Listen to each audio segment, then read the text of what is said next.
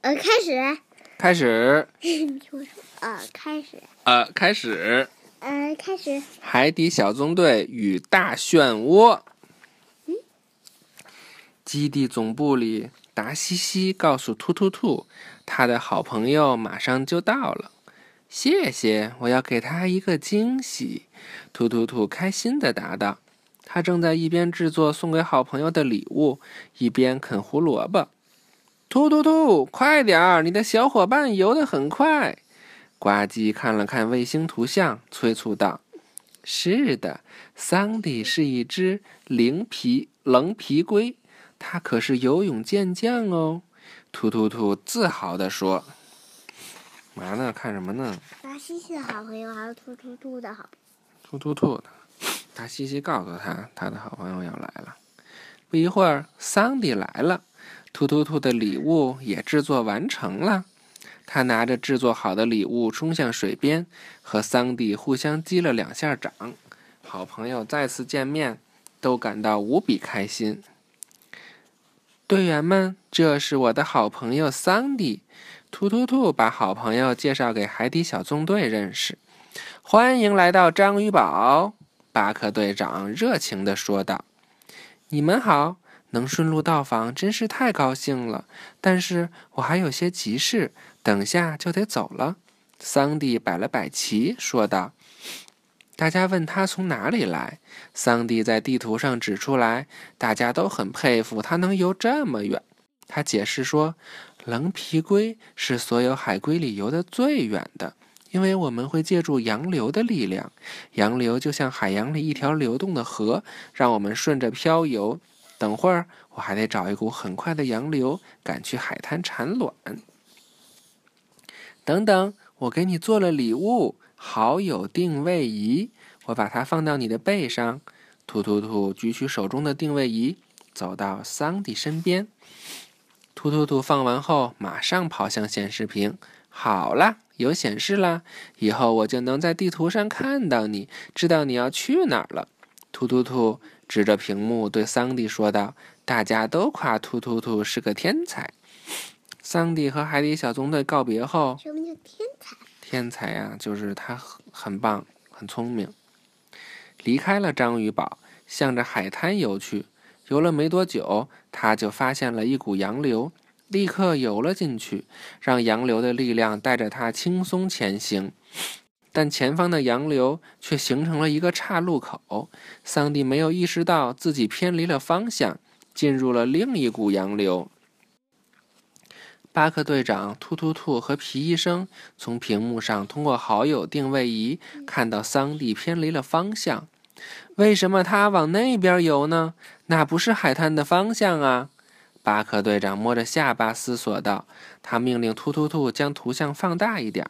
从图像上可以清晰的看出，桑迪被其他方向的洋流带走了。嗯，章鱼警报响了。可这一股洋流通向一个巨大的漩涡，那个漩涡会把靠近它的一切东西拖向海底，而且很难游出来。看来，桑迪现在需要海底小纵队的帮助。巴克队长命令突突兔启动章鱼警报。通知大家立刻赶往发射台。海底可真可怕。嗯，突突突的朋友桑迪被困在了错误的洋流里，朝大漩涡冲去了。我们要去救他。巴克队长向大家讲明了情况。突突突早有准备，他给灯笼鱼艇也安装了涡轮增压器，他们可以更快追上桑迪。为为为什么很难逃出去？因为那个漩涡力量很大。干得漂亮，突突突！呱唧，咱们走。巴克队长说完，就拿起一捆绳子，带着大家登上了灯笼鱼艇。你们两个抓稳啦！涡轮增压器启动。巴克队长按下红色的启动按钮。后来，呱唧把那绳子套自己身上，巴克队长拽着呱唧，然后呱唧就流海里去了。是吗？嗯。这这这你有看过啊？嘿。涡轮增压器搅起一阵水花，带着灯笼鱼艇飞速向前冲去。你什么时候看的呀？谁给你讲的呀？没讲。自己看的。嗯。有了涡轮增压器，他们迅速找到了那股带走桑蒂的洋流。我们要小心，不要靠洋流太近，否则我们也会被卷走的。巴克队长牢牢握住方向盘，沿着洋流寻找桑蒂的身影。哈哈！顺着洋流向前游的桑蒂还没有意识到危险的来临，他还以为海滩就在前方。从灯笼鱼艇的显示屏上看到，桑蒂的正前方就是大漩涡，而他也离那里越来越近。巴克队长驾驶着灯笼鱼艇，试图靠近洋流，但是洋流的力量太强大了，差点就把他们拖进去了。突然，鱼艇对面有一大群螃蟹正迎面游过来，估计他们也是要逃离漩涡的。看着点路，你们逆行啦！螃蟹们纷纷大喊大叫起来。巴克队长握紧方向盘，在螃蟹群中左拐右拐，感觉螃蟹随感觉螃蟹随时要撞进来。突突突！吓得用双手捂上了眼睛。灯笼鱼艇差点就被卷到洋流里面去了。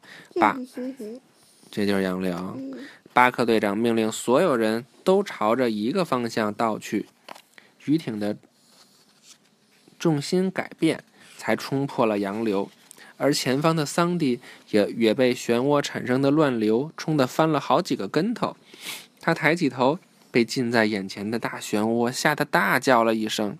此时，灯笼鱼艇里面的突突兔将双手握成一个喇叭状，对着桑迪喊道：“别怕，桑迪，我们这就来救你。”可是怎么救？突突突！喊完后，立马问巴克队长：“我们一直在洋流外面，是救不了桑迪的。”巴克队长说道。“我觉得我可以游过去。”呱唧用望远镜看了一下，对巴克队长说。巴克队长也觉得只有这一个方法了。他将鱼艇交给突突兔驾驶，然后带着呱唧走进后舱，把带来的绳子牢牢地绑在呱唧腰上。然后将另一端牢牢地抓在手上，啊，这么给它绑上了。一分钟后，呱唧已经靠近了洋流，他大喊：“放点绳子，队长，我要进去啦！”巴克队长一只手放绳子，另一只手牢牢地握住绳子。漩涡的力量很大，他不能有半点松懈。呱唧一头扎进了洋流里，他很快就靠近了桑迪。听到声音的桑迪回头也看见了呱唧。别担心，桑迪，我们会抓住你的。呱唧边说边试图伸边试图伸手抓住桑迪，但是水流太急，他总是差那么一点儿。